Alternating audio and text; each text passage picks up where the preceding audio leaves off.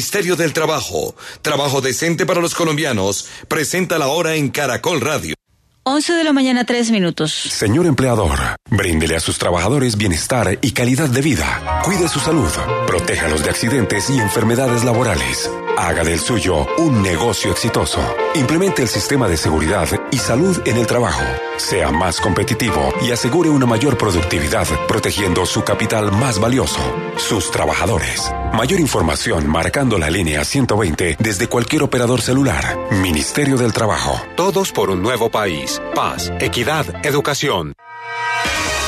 Última hora Caracol. Dirige Diana Calderón.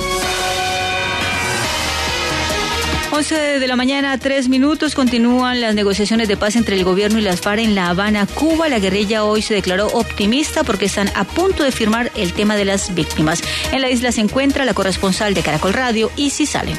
El integrante del equipo de la FARC, Pastor Alape, dijo aquí en La Habana que está a punto de cerrarse el tema de víctimas y dentro de este el subpunto referente a la Jurisdicción Especial para la Paz, el cual requiere el desarrollo de algunos aspectos como el de amnistía y la elección de los magistrados, entre otros. Reafirmó el optimismo de la insurgencia respecto a la marcha del proceso de paz y resaltó la visión renovadora del tema de justicia que generará, dijo, espacios de reconciliación con hechos concretos nunca antes vistos en la historia de Colombia. 11 de la mañana, cuatro minutos en el mundo. Se agudiza la tensión entre Palestina e Israel por los ataques mutuos que dejan dos muertos y decenas de heridos en Jerusalén y Cisjordania. Andrea Aguilar.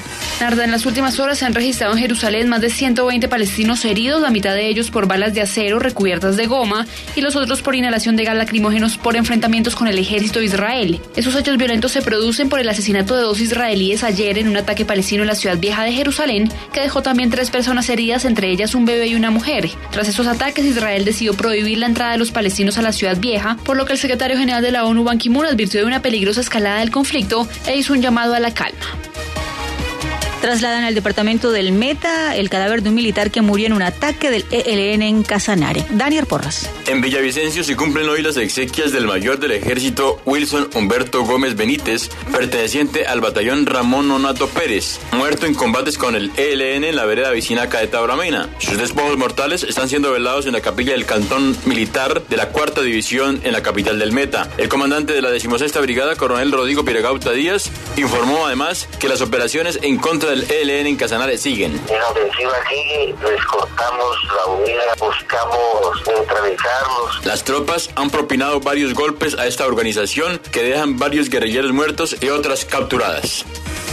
11 de la mañana, 6 minutos. Andesco, el gremio de las empresas de servicios públicos domiciliarios, surgió al gobierno a estructurar una política integral de largo plazo que fortalezca la protección y conservación del agua en el país. Yarit Montaña.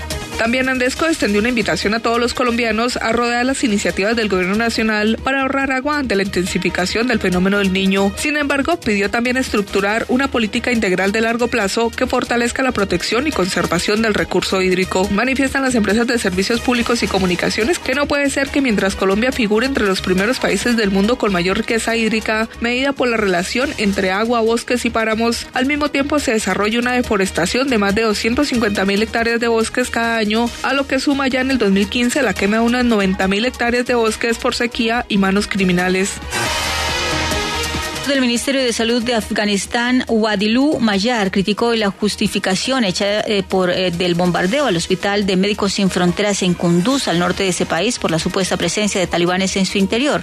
La cifra es el 42% que registra la inflación en Venezuela en los primeros nueve meses del año, según el gobernador del estado Miranda, Enrique Capriles. Hasta las 12 del día habrá cierres parciales en la vía Espinal Flandes, Girardot, Chicoral, Gualanday y Bagué por el paso de una competencia ciclística.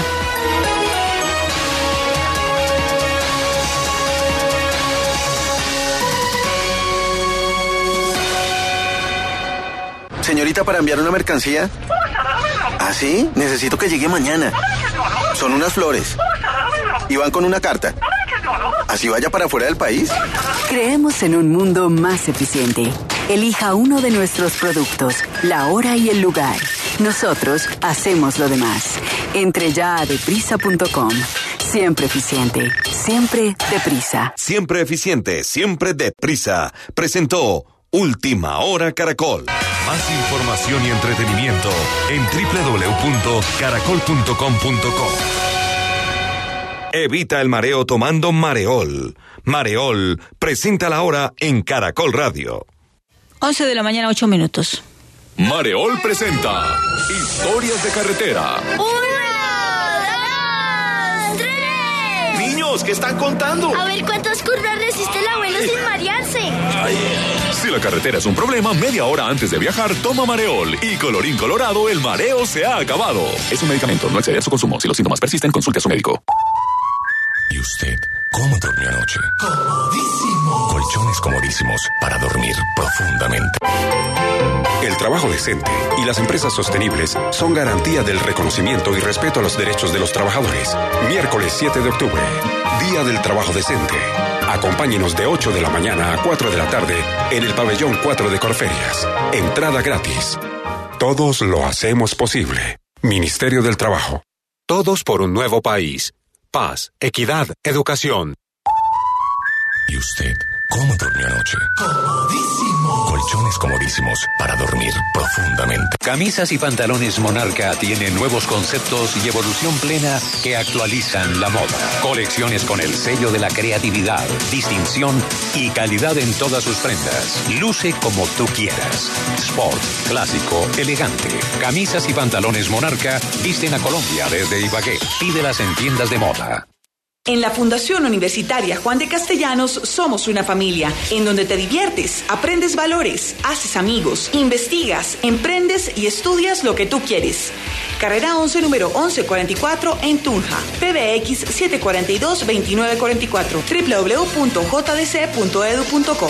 Fundación Universitaria Juan de Castellanos. Tu familia en Tunja.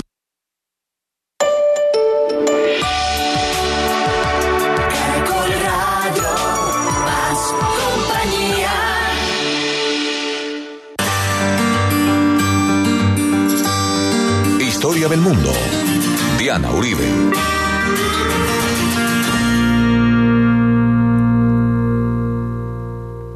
Buenas.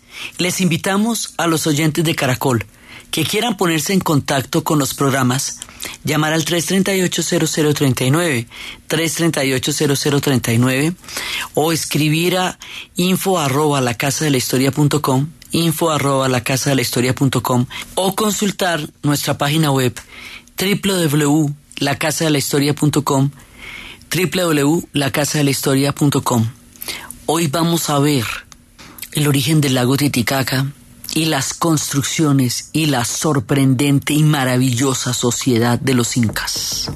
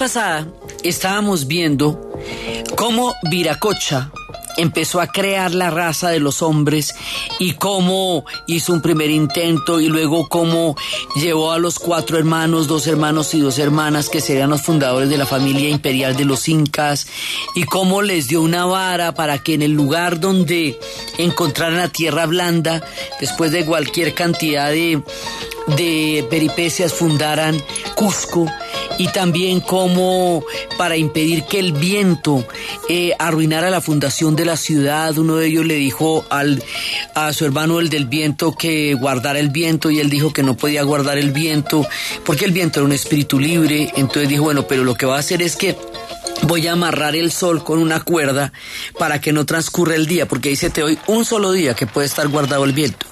Entonces bueno, está bien.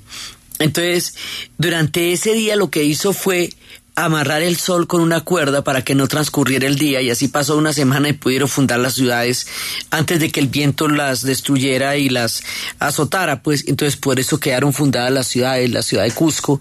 Y habíamos visto cómo las montañas se habían convertido en, en no en obstáculos, sino en protección. Como para los incas las altas montañas son es una bendición, porque en los desiertos los vientos son muy duros. Y habíamos visto cómo empezaban a surgir así el mundo de los incas. También estuvimos hablando de Tihuanaco y también estuvimos hablando de Chanchan. Ahora vamos a contar, por un lado, hay muchas explicaciones del origen de los incas, pero vamos a contar una historia del lago Titicaca, de dónde viene. Cuenta la leyenda que el lago Titicaca es el lago de agua dulce más grande de América del Sur. Está a unos 4.000 metros de altura en una meseta descomunal del altiplano y está en la frontera entre lo que hoy es el país de Bolivia y Perú. En nuestra época eso no era diferente. Bolivia y Perú estuvieron juntas hasta después de las independencias, que el Alto Perú se convirtió en Bolivia. Por lo tanto, durante nuestro relato, ambos países forman parte y formarán parte del mundo de los incas. Entonces, pero en la mitad de estos dos pueblos, de los actuales países, es donde queda el Titicaca y es, un, es el lugar sagrado para los incas, porque allí bajaron los primeros hijos del sol a la tierra. Entonces esta historia la recogen eh, de una región donde los terremotos son muy comunes y tratan de explicar cómo nació el lago. O sea, lo, lo explican en su origen sagrado. Dice que hace mucho tiempo en las planicies se levantaba una ciudad rica y grande que fue construida por gentes orgullosas y arrogantes y picadísimas y que estas gentes pues estaban muy contentas con su ciudad y andaban satisfechos con sus progresos, se negaban a admitir que pudiera haber una ciudad mejor o algo que mejorarles. Me ha dicho, eso estaba era la tapa, sin más de ahí uno no podía poner mejor. Entonces decían, somos los dioses de la creación y lo decían jactanciosamente y todo el mundo debería mostrarnos su misión. No hay una ciudad como la del lago y lo, a todo lo ancho y largo de la tierra. Entonces un día, una de las cosas que más los dioses castigan en todas las religiones, fíjese, en todos los mitos es la soberbia. A las cosas que pasan entre los mitos griegos por la soberbia, pues me imagínate. Bueno, aquí la cosa también se pone de ese tamaño. Llegaron un grupo de indios andrajosos a la ciudad. Parecían pobres, eran pueblos de otra tribu. Parecían pobres, eh, llamaron la atención y dijeron que esa ciudad iba a sufrir una gran destrucción. Y le dijo que se prepararan para la destrucción mediante el terremoto, el agua, el fuego, y que había olor a muerte. Entonces, pues claro, esta gente tan picada dijo que eso era pura carreta y, y se burlaron de ellos que por qué no se van más bien en lugar de montarla. Si somos un pueblo el más inteligente, mira nuestras edificaciones. No hay cosa igual en el mundo entero. Mira nuestro sistema de regadíos, que si acaso era que no había visto semejante maravilla, semejante progreso, que eran una raza nueva y de progreso. Sabemos qué hacer con las inundaciones y los terremotos, o sea, eso nosotros lo manejamos. Más bien váyanse a contar otros cuentos a otras personas. La banda de gente harapienta insistió en el aviso, se les dijo, pero la gente de la ciudad, eh, bien aburridos de oírles pues eh, la, el mal agüero, los expulsaron de la ciudad a latigazos. Solo los sacerdotes se quedaron pensativos y dijeron, mmm, esos hombres son piadosos. Y dijeron que, que pues que, que quién lo que dijeron, quién sabe si estarán en lo cierto o no a lo mejor tienen la facultad de ver cosas que nosotros no estamos viendo. Varios sacerdotes, en todo caso, y por si las moscas, se tomaron muy en serio las palabras de este grupo de gente y abandonaron la ciudad y se retiraron a un templo en la colina. Y ahí se pusieron a ir como ermitaños, alejados de toda la gente de la ciudad. Y decía, y la gente de la ciudad los miraba y decía, míralos, pues ¿qué, creerán que pueden hacer allá arriba, o sea, ¿por qué les dio por creerle a estos? Entonces, eh, lo que hacen es predicar que un día, en lugar de ponerse a trabajar, que es lo que toca hacer. Entonces, si hubiera que condenar a alguien, habría que condenarlos a ellos por andar allá mirando con miedo la ciudad en lugar de venir a trabajar como nosotros, que a ver que inclusive en la colina les puede caer un rayo más fácilmente que acá. Y eso, cuando eso pase y les cae el rayo, pues ahí nos va a dar risa. Una tarde, tranquila, un habitante de la ciudad vio una nube roja y pequeñita en el horizonte. Y no fue, no la podía distinguir si era una nube o era el humo de una casa quemada. Pero vio que se hacía cada vez más grande y que a su alrededor se fueron arremalinando otras, unas de color rojo y otras oscuras como un plomo. Cuando ya vino la noche, no hubo oscuridad, el cielo y la tierra se encontraban como con una luz roja y como con la que despendía las nubes. Entonces hubo un silencio sobrecogedor sobre la tierra.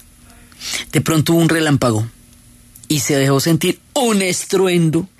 Después la tierra se abrió silenciosamente y muchos de los edificios que quedaron en pie, que habían sido todos hechos de piedra, pero casi inmediato empezó a caer una lluvia roja las nubes y la tierra volvió a resquebrajarse con más violencia que antes. Todas las edificaciones, unas tras de otras, cayeron a la tierra y la lluvia se hizo más roja y más intensa. Y los canales de regadío que tanto orgullo les producían y que tan laboriosamente habían hecho quedaron destrozados, y los ríos y las montañas se salieron de los cauces, y una gran inundación arrasó todos los edificios de la ciudad. Eso también es muy recurrente que los vemos en las historias de los pueblos, las inundaciones. desde entonces, desde esa época, de, de, aquella inundación surgieron las aguas del, del lago Titicaca, que cubren lo que otrora fue una orgullosa ciudad. Ni uno de estos picaditos se salvó de estos hombres que se creían pues que ellos eran lo máximo, ni se salvó ni logró ponerse a salvo. Y algunos murieron incluso riéndose de todos los presagios. Solamente los sacerdotes, que se subieron a tiempo, se quedaron en sus humildes chozas, miraron con tristeza el torrente que se llevaba todo. Y ese lugar donde eso pasó, se salvó un pedacito nomás, pedacito mientras todo lo se inundaba. Ese pedacito que se salvó, que los sacerdotes contemplaban a lo lejos con tristeza, es lo que hoy se conoce como la isla del sol, en medio del lago Titicaca. Los profetas que estaban en Arapo se salvaron y miraron con tristeza ese lugar alto y seguro y vieron cómo las aguas subían y subían y subían hasta destruir todo. Y de algunos de ellos nacieron los Cayahuayas, esos sabios habitantes del altiplano, que son doctores y curanderos, famosos por sus habilidades. Entonces el lago Titicaca, un lago sagrado que hoy por hoy es, un, muy importante entre estos dos países, nace de una historia de arrogancia, nace de una historia en la que una ciudad fue invitada a conocer la humildad y la desoyó. Pero también ahí está la isla del sol y también de ahí mismo nacen los grandes profetas y los sabios del lago Titicaca y del altiplano. Y así vamos conformando el universo mítico de los incas para llegar a contar cómo fue su estructura, su organización, su sociedad.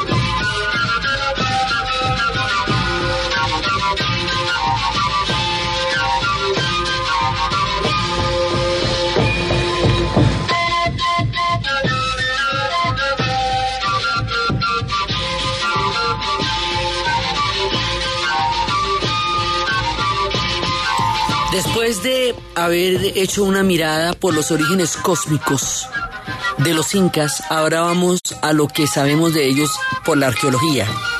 Sabemos, según los descubrimientos arqueológicos hasta el presente, repito porque eso nunca se sabe cuándo se van a averiguar más chismes, que ellos están en las alturas, en lo alto, alto de la cordillera.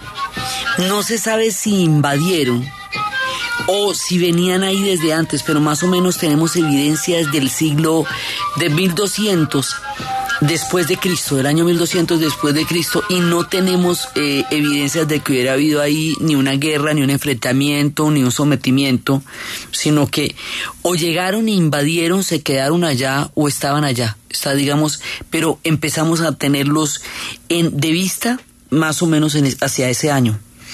Entonces ellos viven en estas alturas y ellos vienen de una ciudad madre grande como es Chavín. Entonces aquí nos pasa una cosa maravillosa. Todos los pueblos de los que hemos venido hablando antes, que los Timur, que los Chavín, que los Chanchan, que los Moches, toda esa cantidad de pueblos, las ciudades de Tihuanaco, todo va a crear en los incas una prodigiosa síntesis de 5.000 años de civilización indígena.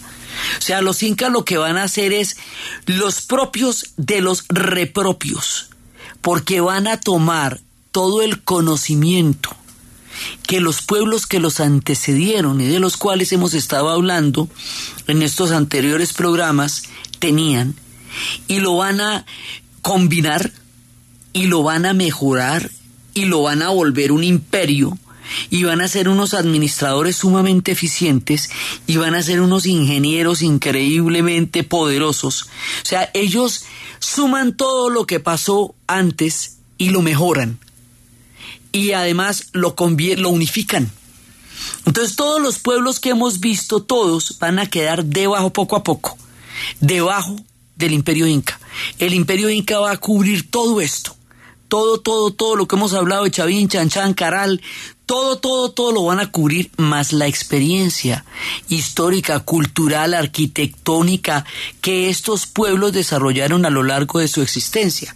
Entonces los incas, pues van a ser un prodigio porque son la suma de todas las virtudes y los conocimientos de los pueblos que los antecedieron. Vienen de ciudades madres como la de Chavín, que es como el comienzo de todos los tiempos, como los olmecas en la cultura mexicana, que son como están a la base de todo. Entonces, ellos vienen, van a, van a llegar a hacer una síntesis absolutamente impresionante y van a empezar la construcción de un mundo maravilloso Resulta que ellos van a expandirse, después vamos a ver cómo son todos los temas de la expansión, pero ellos van a llegar hasta lo que hoy es Pasto, a la altura de Pasto Nariño, y hasta el sur del Bío Bío. ¿Se acuerda que en el Bío Bío los mapuches los trancaron cuando estábamos en la serie de Chile? Que llegaron los huincas y los mapuches, los que era como los llamaban a los extranjeros, y los mapuches les dieron una resistencia feroz, de modo que al sur del Biobío no pasaron ni los incas ni posarían después los españoles cuando llegaran, intentaran atravesar el sur del Biobío. O sea que el sur del Biobío quedó siendo una región mapuche durante muchísimo más tiempo. Entonces ahí termina el imperio porque de ahí para abajo no pueden pasar. Y llega hasta lo que hoy es Pasto. O sea, más o menos una tercera parte de toda la América del Sur llegará a ser el imperio inca, con una red de caminos como la de los romanos. O sea, estos eran unos ingenieros de la piedra, pero a unas alturas de 3.500 y 4.000 metros, ¿me entiende? Eso, póngamelo ahí, porque es que los otros son mediterráneos. Sí, pero eléveme esto a estas alturas y lleve las piedras y póngalas a cazar unas con otras sin ningún pegamento, sino la perfección en la forma que hiciera que unas y otras cazaran como una, como un gran lego, haga de cuenta, de, de un lego cósmico de las eras antiguas. Entonces, ellos van a empezar poco a poco a meterse con los demás pueblos y los van incorporando al imperio. Entonces, primero les negocian. A ver, que mire, que negociemos, qué tal. Eh, en algunos casos, si la negociación no sirve, sí hay una, un elemento de fuerza. Pero la mayoría de la gente negoció con ellos y poco a poco se van metiendo, van incorporando a los guayas, a los alcabizas, a los maracas, a los aymaras, a los cuyas, a los quechuas, a los huancas, a los yungas y a muchos pueblos más. Entonces la manera como ellos hacían era que cada uno de estos pueblos tenía una huaca, entendamos por huaca la momia que digamos del enterramiento que ellos la sacaban para las ceremonias y la sacaban para la guerra. Entonces se llevaban estas huacas a Cusco. Y en Cusco las tenían a manera de honra, a manera de respeto, de reconocimiento de la deidad de todos estos pueblos que se sumaban al imperio inca, pero también a manera de rehenes, porque ahí estaba la deidad. O sea, usted lo puede ver como un acto de reconocimiento y de respeto de los incas, de la deidad de todos los pueblos a los que estaban invitando a sumarse a su imperio pero también lo puede ver como una especie de extorsión porque la deidad estaba en Cusco, todas las deidades estaban en Cusco que es el ombligo del mundo, después vamos a ver por qué es el ombligo del mundo, y entonces pues estaban allá y el tener una deidad allá hacía que estos pueblos de una u otra manera estuvieran cósmicamente ligados o por lo menos dependientes de los incas porque su deidad fundamental estaba allá. Entonces, esa era, digamos, una de las formas en las cuales ellos iban colonizando todos estos pueblos. Cada uno de estos pueblos eran como una especie de señoríos, de curacasgos, ¿sí? Y es, o sea, que tenían un nivel de autonomía alto y tenían un nivel de organización muy grande que, que es el que, el que va a lograr que estos pueblos van a poder pasar juntos mucho tiempo. Además que los incas van a desarrollar un sistema agrícola y van a incorporar estos pueblos eh, de una manera muy parecida como ellos incorporan su propia sociedad. Y van a ser muy eficientes en la distribución de la comida. Y eso es lo que hace que estos pueblos vayan a tener un espíritu de, de, duración grande bajo el imperio inca. El imperio inca se va a conservar en buenas condiciones por el tema de la administración el tema de la ingeniería y el tema de los alimentos. O sea, saben manejar esas tres cosas, que es lo que le da la durabilidad al imperio. Cada uno de ellos, de los incas, está agrupado en una forma de familia ampliada, que se llaman los ayllus. Y los ayllus, muchos ayllus, forman una panaca, que es un conjunto de ayllus, que es la estructura social. Cuando decimos familias ampliadas, estamos hablando de la línea materna y de la línea paterna.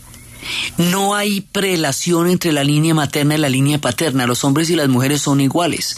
Así, Pachacamac y la, y, la Pachamama son iguales y sus herencias son iguales. Las madres heredan a las hijas, los padres heredan a los hijos. Hay una, digamos, entre ellos hay eh, complementariedad. No, no diferencias en términos de superiores o inferiores, sino complementariedad. Y esto es lo que vamos a ver después de la pausa comercial.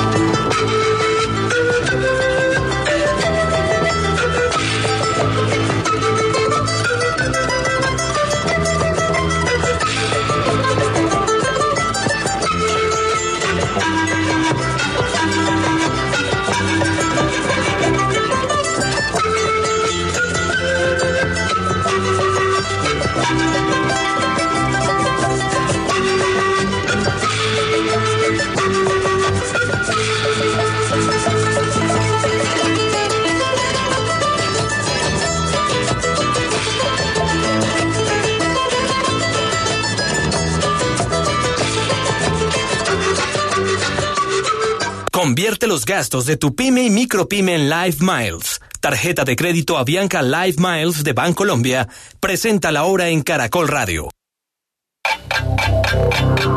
En Caracol Radio son las 11 de la mañana y 32 minutos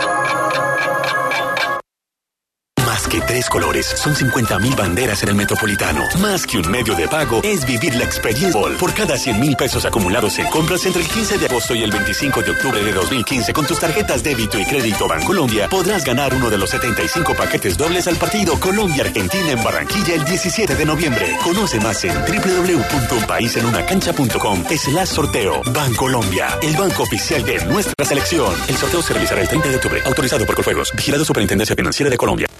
Última hora Deportiva Caracol. Brasil venció 3 a 0 a Argentina en la final del Campeonato Sudamericano de Voleibol masculino que se ha cumplido en la ciudad brasileña de Maceió. En la disputa por la medalla de bronce, Colombia venció a Venezuela 3 a 0 con parciales 25-21, 27-25 y 25-21. En Cartagena también terminó el Campeonato Suramericano Femenino. Nos amplía Eugenio Baena. Brasil ratificó en el suramericano de voleibol piso porque son los mejores del mundo. Los últimos Juegos Olímpicos han sido campeones. En la final vencieron categóricamente 3 Z a 0 al equipo del Perú. La mejor jugadora del mundo, Sheila del Brasil, feliz por otro oro para su país y dice ahora entrenar duro para retener el título olímpico. Ganhar ritmo de jogo, Babi não tínhamos jogado esse ano ainda e ganhar o campeonato, ganhar mais um ouro pro Brasil. E agora já é pros clubes, a partir de segunda já estamos disponíveis pros clubes e quando acabar os campeonatos, eu tô jogando na Turquia, algumas no Brasil, uma na Rusia y cuando acabar los campeonatos eles se juntam para treinar. Perú fue medalla de plata y Colombia en un cerrado juego venció 3 Z a 2 al equipo de Argentina. La próxima cita del voleibol suramericano será el preolímpico en Bariloche, Argentina, donde se disputará un cupo para los Olímpicos de Río. Y como protagonista deportivo a esta hora, el chileno Alexis Sánchez, autor de dos goles en la victoria parcial del Arsenal sobre el Manchester United, tres goles por cero por la Liga Premier Inglesa. Más información en www.caracol.com.co y en Twitter, arroba caracoldeportes. Apetifor, producto natural. Apetifor mejora tu apetito. Apetifor mejora el apetito en niños y adultos. Calidad Natural Freshly. En productos naturales la primera opción. En Caracol Radio. Son las 11 de la mañana y 35 minutos. Punto naturista. Gracias. ¿Tiene Digestar Jalea con acción laxante, suave, blanda y placentera de Laboratorios Natural Freshly? Sí, señora. Tenemos la línea Natural Freshly. Digestar cápsulas forte y digestar fibra para otras afecciones Apetifor, Venas Full, Gasof y Finacid. ¿Y Freshly Pausia cápsulas y Fibofor fibra con probióticos? Naturalmente, Natural Freshly. Tratamientos científicos con productos naturales. En productos naturales, la primera opción. Con el sello del Instituto Farmacológico Botánico. El plan de Manuel era ayudarle a su familia, estudiar en la ciudad para regresar a trabajar como profesional en su pueblo y ayudarle a su gente. Pero el plan le cambió a Manuel. Le fue cogiendo pereza a todo y se olvidó de su familia y de sus sueños. Las drogas pueden cambiar tus planes. Métele mente y decide. Una campaña del Gobierno de Colombia y la Oficina de las Naciones Unidas contra la Droga y el Delito. Todos por un nuevo país. Paz, equidad, educación. ¿Y usted cómo durmió anoche? Comodísimo. Colchones comodísimos para dormir profundamente. En la Fundación Universitaria Juan de Castellanos somos una familia en donde te diviertes, aprendes valores, haces amigos, investigas, emprendes y estudias lo que tú quieres. Carrera 11, número 1144 en Tunja. PBX 742-2944. www.jdc.edu.co. Fundación Universitaria Juan de Castellanos. Tu familia en Tunja. El trabajo decente y las empresas sostenibles se genera empleo, se garantizan derechos, se extiende la protección social y se promueve el diálogo social. Miércoles 7 de octubre, Día del Trabajo Decente. Acompáñenos de 8 de la mañana a 4 de la tarde en el pabellón 4 de Corferias. Entrada gratis. Todos lo hacemos posible. Ministerio del Trabajo. Todos por un nuevo país. Paz, equidad, educación. Historia del mundo de Caracol Radio. Con Diana Uribe.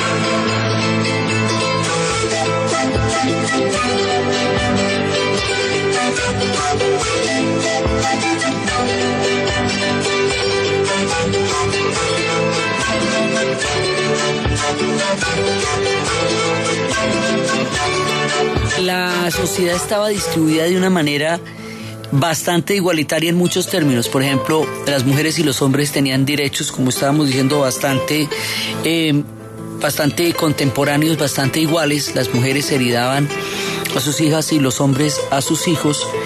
Y las madres también tenían el acceso a todos los recursos del IU. O sea, no, no era que los hombres controlaran la- eh, la- los recursos del IU, eso lo controlaban hombres y mujeres. Y tenían eh, también toda su línea de herencias y tanto el linaje de la mujer como el linaje del hombre eran igualmente importantes y esos dos linajes, es decir, las dos familias ampliadas, todos los eh, descendientes, papá, mamá, hijo, todo eso, que podían llegar a ser 100 personas, conformaban un ayu, una estructura familiar. Y la manera como ellos trabajaban era a través de la minga, lo que nosotros conocemos como minga, que todavía es una costumbre muy importante en el mundo indígena y que también es una costumbre que se ve en el mundo afro, por ejemplo, entre los sanandresanos y en de diferentes comunidades, y es que todo el mundo se reúne a comer y a hacer una, un trabajo para alguien, o sea, alguien va a hacer una casa y todos se reúnen alrededor y lo ayudan a hacer la casa y hay comida para todo el mundo, eso que también llaman un convite. Entonces, la minga era la manera como se ayudaban los unos a los otros. De esa forma, siempre había un espíritu de cooperación. Y también había una variación del trabajo, por ejemplo, una época en que los ayús se dedicaban a sembrar. Ellos tienen un sistema de terrazas y el sistema de terrazas es tan bien hecho que pueden aprovechar toda la diversidad de pisos térmicos que tiene la montaña y además elaborado de una forma tal que la erosión no le llegue y no se inunde cuando vienen las grandes lluvias, sino que se mantenga por la por el sistema escalonado. Eso también lo conocieron los taironas. Pero esta gente lo hacía a una altura impresionante. Entonces, había épocas en que todo el mundo estaba sembrando maíz. Pero después la misma gente estaba todo el mundo sembrando papa o todo el mundo estaba sembrando eh, diferentes eh, cultivos y cada uno, en cada una de estas terrazas se sembraban cultivos diferentes según la altura a la que estuvieran. Entonces por eso es que aprovechaban tanto los pisos térmicos. Los que estaban en las alturas más, eh, digamos, más medianas, tenían alimentos que se aclimataban a esa, a esa temperatura, pero los que estaban en la parte más alta tenían la papa. Había otra época en que no, no estaban cultivando sino pescando. Entonces todo el mundo se iba a pescar. Y había otra época en que no se pescaba como, digamos, como una especie de vida o salvaguarda y se estaba cultivando. O sea, había una rotación de trabajos, pero todo el mundo hacía todos los trabajos. O sea, el mismo que hoy era capaz de sembrar, mañana le tocaba pescar. Y la manera como lo hacían era en comunidades. Entonces ellos lograron asegurar una capacidad de mantener el alimento, lo que llaman seguridad alimenticia a través de la rotación, a través de toda la, la, forma como ellos se distribuían el trabajo y eso hacía que siempre, siempre tuvieran comida. Y la, eh, cada uno tenía una función específica, también de acuerdo con una edad en la vida. Los hombres, eh, los adolescentes se dedicaban al pastoreo, los hombres se dedicaban a la agricultura, las mujeres se dedicaban a tejer y a arar y cada uno de ellos ponía, digamos, su distribución a, manos del IU y todo era para que el IU funcionara. Entonces, esto, lo mismo que ellos hacían con sus IUs, cuando entraban en contacto con los otros pueblos que iban a formar parte del imperio, hacían estas especies de curazgos y esos curazgos funcionaban como los ayus, es decir, la gente que entraba a formar parte del imperio inca tenía las mismas condiciones y las mismas funciones y el mismo trabajo que los incas, lo que hacía que hubiera alimento para todo el que entraba también, igual que lo había para ellos, o sea, no, no era que su organización fuera así para unos y para otros no. Entonces había, digamos, por supuesto que había unas jerarquías con los sacerdotes y todo eso, pero había una complementariedad, siempre hay un sentido de lo complementario, lo alto y lo bajo, digamos, en lo alto está lo femenino y en lo bajo está lo masculino, pero nada de esto es ni inferior ni superior, sino complementario. La idea de toda la todas las oposiciones son complementarias, no jerárquicas entre los incas. Entonces, de esa manera ellos tenían su organización y lo que es la ciudad de Cusco tiene una particularidad.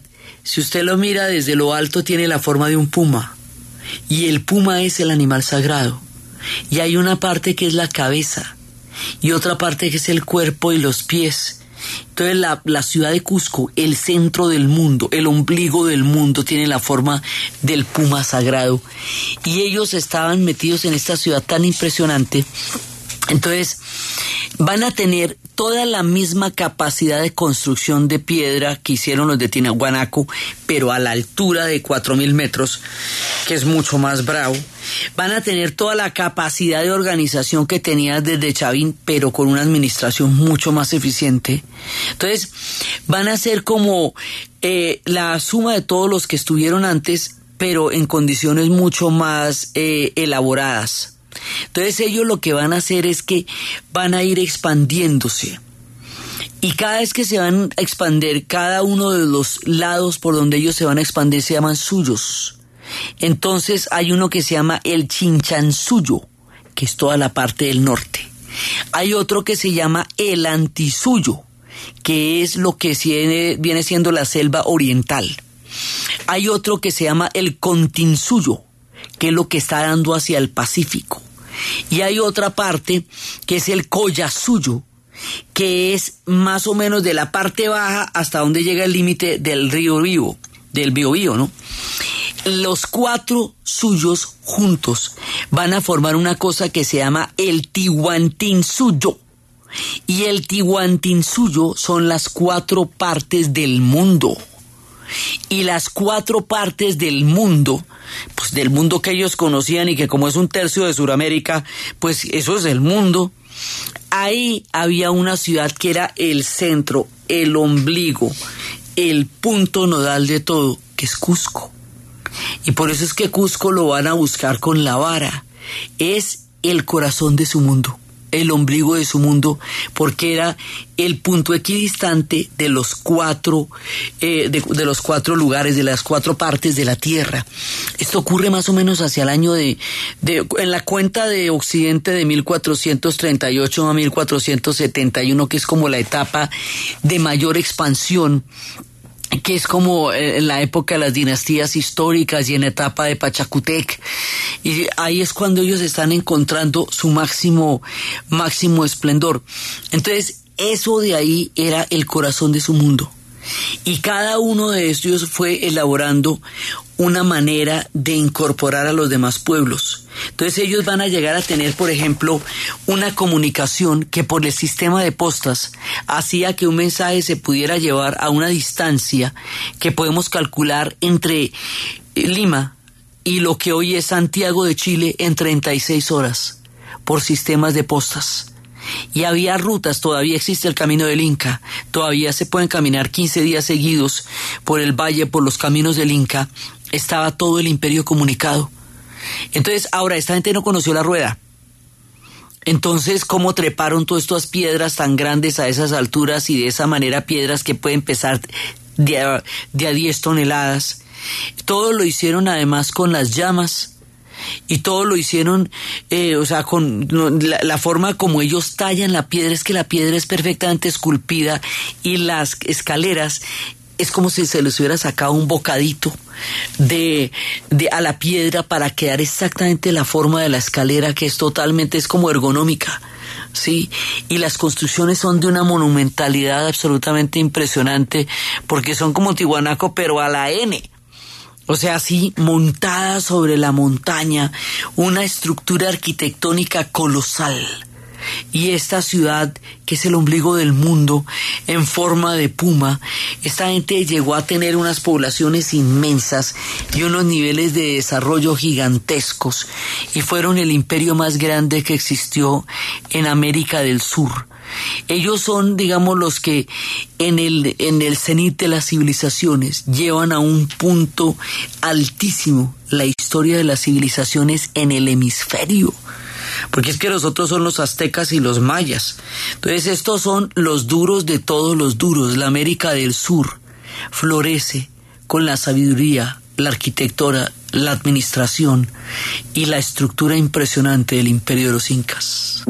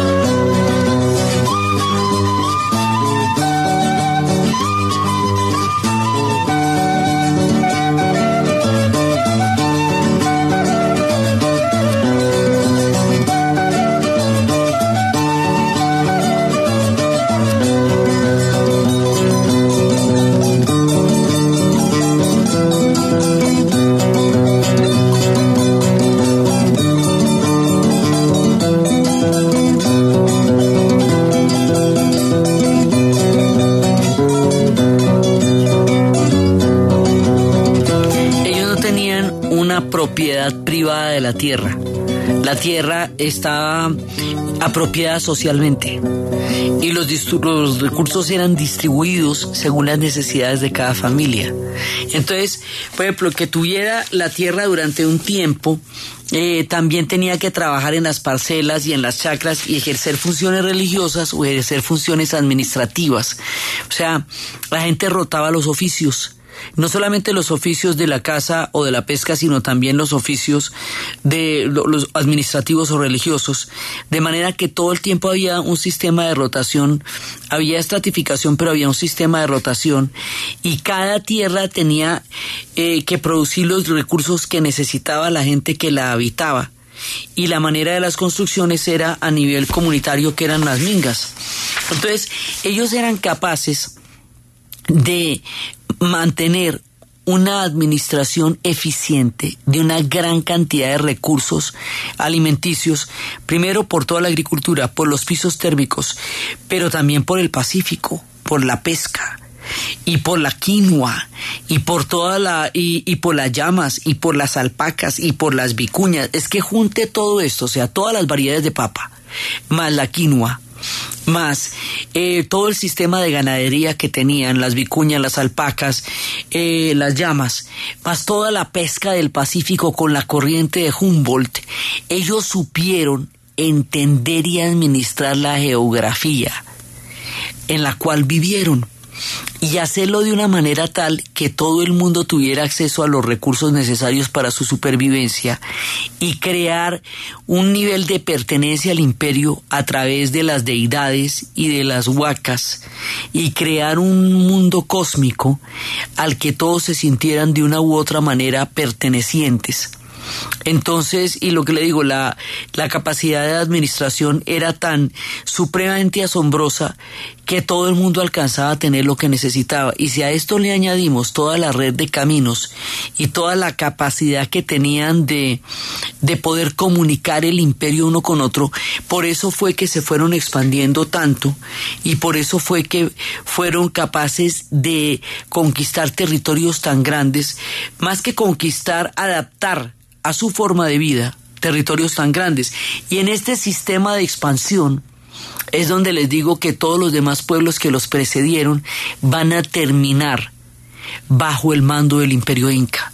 Toda la gente que vimos, los que ya no estaban y dejaron sus, sus huellas, los que eran contemporáneos de ellos, los que eran sus antecesores directos, que eran los huaris, todo el mundo que hemos visto se va a sumar y a sintetizar en el mundo de los incas. Entonces la dureza de ellos, además, estos ellos tienen lo que era una especie de escritura que eran los quipus, que eran estas especies de nudos. Sí, se considera una forma de escritura, lo que pasa es que no sabemos qué decían. No tenemos idea de lo, eso no se ha descifrado todavía. Eh, desconocemos esto y también habíamos visto que había otros pueblos que tenían era hilos de colores y que esos hilos de colores significaban, era un alfabeto. Entonces, esta gente va a tener una estructura, además, en estos quipus era donde se llevaban las contabilidades, toda la contabilidad, y tenían graneros donde almacenar adecuadamente los alimentos durante las diferentes variaciones de, de pisos térmicos y de climas. Entonces tenían donde salvaguardar la comida y siempre como manejaban los pisos térmicos y tanto la selva como el mar, porque estos se extienden tanto que van a tener la selva y van a tener el mar y la sierra. O sea, toda la, la, diversidad de la geografía y todos los pueblos que están debajo, los nazcas, eh, los limas, todo van a alimentar este imperio. Entonces, con esa seguridad alimentaria, era muy importante que hubiera una administración que hiciera rendir la gran cantidad de recursos. Ellos van a estar bendecidos por los dioses. Van a estar bendecidos por los dioses porque si tienen la posibilidad de la selva, la, ganadería de las alpacas y de las vicuñas, la corriente de Humboldt para la pesca y los pisos térmicos para la agricultura, y son capaces de manejar eso con la justicia y la eficiencia necesaria para lograr su continuidad en el tiempo, no solamente fueron bendecidos por los dioses, sino que además supieron hacer buen uso de todas las maravillas que los dioses les dieron. Eran laboriosos y eran pueblos capaces de multiplicar los recursos y de hacer toda una composición imperial. Entonces, esto, el, hago tanto énfasis en lo administrativo, porque ninguna de las culturas que hubo antes llegó a tener una administración capaz de generar un imperio y también en, lo de la ingeniería, porque ellos fueron capaces de unificar el imperio a través de todos los caminos de piedra, exactamente lo mismo que los romanos. Igualito que los romanos, es muy difícil estar en Europa en un lugar donde los romanos no hayan estado. En una tercera parte de Sudamérica los incas están a lo largo y ancho, porque dominaron toda la geografía. Entonces, ellos son capaces de crear una estructura lo suficientemente unificada, fuerte, administrativa, eficiente y sabia como para montar todas estas diferentes saberes en un imperio y crear un imperio de las proporciones del que crearon y que fuera tan grande y tan poderoso como fueron los incas. Por eso es que los incas van a tener ese lugar tan preeminente en la historia de todo el hemisferio, en la historia de todo el continente pero ellos se van a expandir y van a tener dinastías. Y esas dinastías de Pachacute, algunas se consideran mitológicas, otras se consideran arqueológicas, pero en el relato de ellos todas las dinastías forman parte integral de su manera de entender el mundo y de su relación con el Inca, con el gran descendiente del sol. La historia de esas dinastías y la historia de estas expansiones y cómo se va consolidando esto y cómo van los incas creando y consolidando este imperio tan impresionante es lo que vamos a ver en el siguiente programa. Entonces, desde los espacios de la gran, del gran desarrollo de los pueblos incas, de las mingas, de los ayus, de la seguridad alimenticia, de los caminos, de su trabajo de la monumentalidad y de la piedra, de Cusco, el centro de las cuatro partes del mundo, de la forma del puma sagrado, de la bendición de los dioses sobre un pueblo que supo hacer lo mejor del mundo en el que vivió y desde la arrogancia de aquellos que duermen bajo las aguas del lago Titicaca en la narración de Ana Uribe, en la producción Jessy Rodríguez y para ustedes, feliz fin de semana.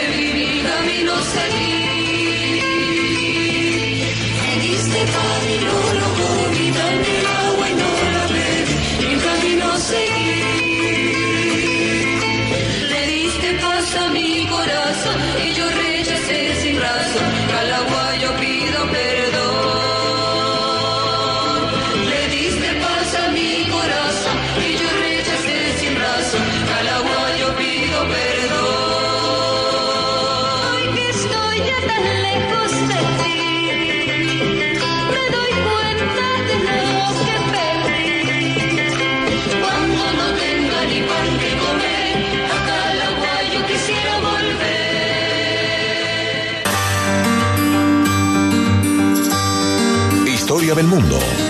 Diana Uribe.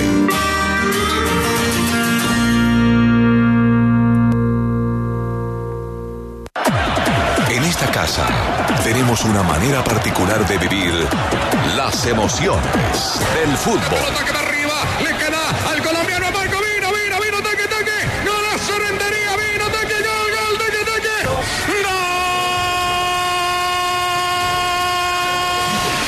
Eliminatoria Suramericana. Camino a Rusia 2018. Comienza la ilusión. Caracol Radio. Más compañía. El fenómeno del fútbol en Caracol Radio está en todas partes.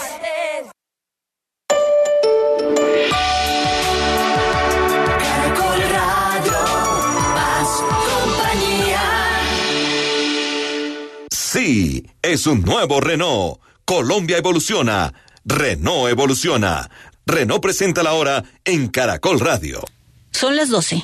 Pérez, perdimos un carro en el parqueadero. ¿Cómo así? Sí, me pidieron un Logan Beige y no lo veo. Pero si estaba en el parqueadero 6. Sí, yo sé, pero aquí hay otro Renault. Ese es, ese es un Logan. ¿En serio? ¿Este es el nuevo Logan? Sí, créelo, es un Logan. Visita nuestros concesionarios y conócelo. Nuevo Renault Logan. Colombia evoluciona. Renault evoluciona. Todo lo que pasa, pasa en Caracol Radio. En Caracol Radio, el noticiero del mediodía. Dirige Diana Calderón. Son las 12 del mediodía, oyentes de Caracol Radio. Yo soy Narda Gorini. En compañía de los periodistas del servicio informativo les vamos a contar cuáles son los hechos más importantes de las últimas horas en Bogotá, Colombia y el mundo. Se mueve el proceso de paz en Cuba. Pronto se realizarán foros en el país para que los colombianos participen en el tema del fin del conflicto. Timochenko dijo en una entrevista que están dispuestos a asumir las responsabilidades que se deduzcan del Tribunal de Paz que se va a crear con la entrada en vigencia de la Jurisdicción Especial de Paz. Otro accidente aéreo se registró en el país. En Bucaramanga, una avioneta tuvo en la pista, por fortuna, sin consecuencias fatales. Se cumplió el simulacro nacional de evacuación. El Papa Francisco habló hoy del matrimonio e insistió en que debe estar conformado por un hombre y una mujer. En noticias deportivas siguen llegando los jugadores de la selección Colombia a la ciudad de Barranquilla, sitio de concentración para el partido que el próximo jueves disputará frente a la selección de Perú. También les vamos a contar lo que hacen los colombianos en el fútbol internacional y por supuesto cómo termina hoy la fecha 15 del fútbol profesional colombiano. Son las 12, dos minutos. La guerrilla se mostró optimista por el avance de las conversaciones y anunció que están a punto de iniciar el tema del fin del conflicto, por lo que será necesario convocar foros en todo el país. Vamos a La Habana con la corresponsal de Caracol Radio, Isi Salen. Buenas tardes. Pastor Alape, integrante del equipo de la FARC en los diálogos de La Habana, reafirmó el optimismo de la guerrilla ante la marcha del proceso. Destacó la proximidad del cierre del tema de víctimas y del acuerdo sobre la Jurisdicción Especial para la Paz anunciado el pasado día 23. El tema justicia es inmodificable. Ah, por supuesto que hay que hacerle unos desarrollos. Por ejemplo, está el tema de amnistía, está la elección de los magistrados. Son unos aspectos que hay que construir. Resaltó la trascendencia de ese acuerdo y añadió que el actual escenario de optimismo lo lleva a anunciar que en el próximo miniciclo presentarán 10 propuestas mínimas para el siguiente tema de la agenda general referido al fin del conflicto y en el que ya viene trabajando una subcomisión técnica.